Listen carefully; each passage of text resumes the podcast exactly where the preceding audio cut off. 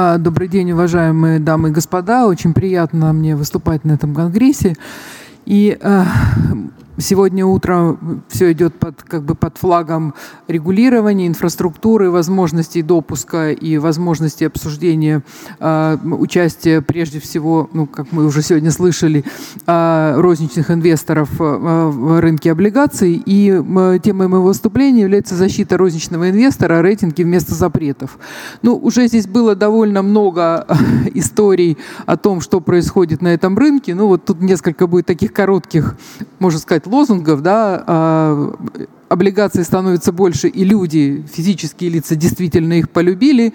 А, корпораты активно размещаются. Вот вы видите, тут тоже цифры. Это все информация и наша, и биржи.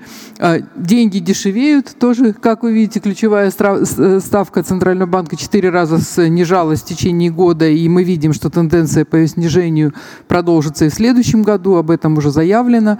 А, вопрос там только темпов этого снижения. Люди хотят облигации, это правда люди действительно хотят облигаций. Число открытых счетов и активных граждан на а, э, рынке облигаций Московской биржи э, практически почти в два раза выросло. И э, это повышенный интерес, связан он не только с падением ставок по депозитам, но и с тем, что Центральный банк приложил достаточно серьезные усилия по усилению финансовой грамотности. Люди, большое количество людей достаточно серьезно принимают для себя решения решение о том, что э, им нужно диверсифицировать свои вложения, и одним из инструментов такой диверсификации является покупка облигаций. А, но, тем не менее, э, мы считаем, что физики находятся, не могу сказать, что под страшной, но тем не менее под определенной угрозой, потому что риски многих эмитентов недооценены. Несмотря на то, что в проспектах эмиссии идет раскрытие большого количества информации о выпуске, о, о, о структуре там, бизнеса, о финансовых показателях и так далее. Тем не менее, для принятия решения человеку, который приходит на этот рынок, зачастую ему просто довольно сложно прочитать проспект эмиссии, потому что это, ну, как вы знаете, довольно серьезный труд.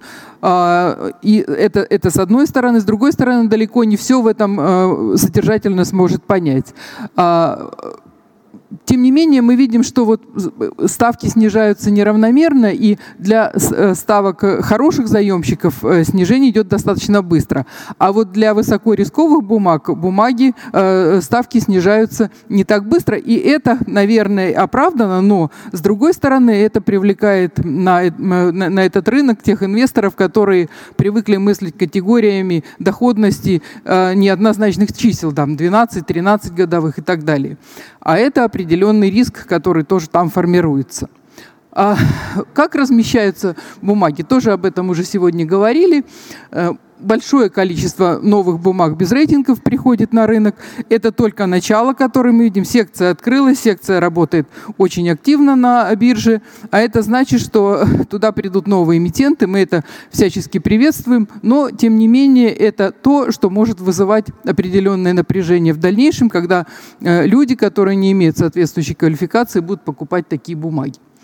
А физики действительно в общем случае выбирают доходность. А э, э, тем не менее, э, для того, чтобы понять природу этой доходности, риска этой доходности, у них далеко не всегда есть возможность для самостоятельного анализа. А что недооценивают инвесторы? Это то, чем, собственно говоря, мы занимаемся, когда мы ведем свой рейтинговый анализ. Качество и адекватность финансовой модели. Финансовые модели, которые, во-первых, им просто ее не показывают. Им показывают то, что было вчера, но далеко не всегда они могут знать о том, что будет завтра риски связанных сторон. Ну, это боль эмитентов, как они работают между собой, э, как они финансируют, может быть, свои другие проекты и так далее. А корпоративное управление для большинства людей, которые, ну, вообще как бы э, в первый раз приходят на рынок, они, они вообще не понимают этого термина, что такое корпоративное управление, как оно устроено, на что надо смотреть, зачем там независимые директора и почему их нет, если их нет.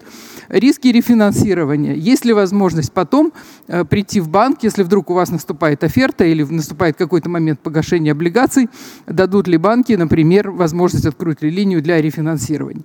Ну и, конечно же, это ликвидность самого рынка, который, ну, если выпуск до миллиарда рублей, то, как вы понимаете, вопрос ликвидности ну, висит в воздухе, ее просто нет.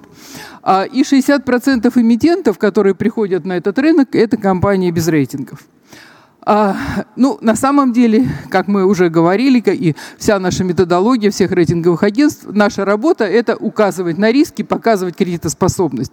Поэтому э, знание об уровне и факторах риска, которые мы отражаем в своих а, э, рейтинговых отчетах и в своих релизах, как раз и, и раскрывает факторы и защищает инвесторов. Вот здесь вот очень коротенькое, как мы присваиваем рейтинг, и как вы видите, мы ведем достаточно серьезный и глубокий анализ, прежде чем мы даем свой краткий релиз о том, что такое рейтинг, какой он, почему он. Он состоит у нас, как правило, релиз из позиции позитивные факторы, сдерживающие, негативные. И инвестор в первую очередь, сориентировавшись на рейтинг, а вторую очередь, прочитав пресс-релиз, сможет уже понять, что такое та или иная компания, на что ему надо обратить внимание. Вообще, честно говоря, ходить ему туда или не ходить. Ну и вот то, что я уже сказала, рейтинговый лист рассказывает, что происходит с тем или иным э, эмитентом. Э, там можно проследить его историю, увидеть тренды, посмотреть, что с ним стало, стал ли он лучше, стал ли он худше, остался он на прежнем уровне и так далее. Ну и вот что мы хотим сказать, что рейтингов действительно нужно больше, потому что наши анализы, которые мы как рейтинговое агентство проводим, мы идем достаточно глубоко, мы идем в сущность сделок, мы рассматриваем подробно те или иные факторы, которые просто компании не хотят и не будут раскрывать рынку, они раскрывают нам на условиях конфиденциальности. Мы их не раскрываем публично, но мы даем о них как бы комментарии в описательном характере в пресс-релизах, говоря о том, что вот могут быть такие-то появиться риски в дальнейшем, или они могут быть нивелированы, или э, дать различного рода комментарии, который наведет инвесторов на э, рассуждение, нужно ему покупать ту или иную бумагу. Так что мы хотели бы, чтобы нас все-таки поддержали. Вот уже уважаемые коллеги с биржи, уважаемые коллеги из Науфор, мы знаем, что Дума над этим очень плотно работает, чтобы для Никвалов тоже были введены определенного рода уровни рейтингов. И естественно, что это повысит прозрачность, это повысит возможности наших инвесторов э, с меньшими рисками покупать такого рода бумаги. Спасибо большое.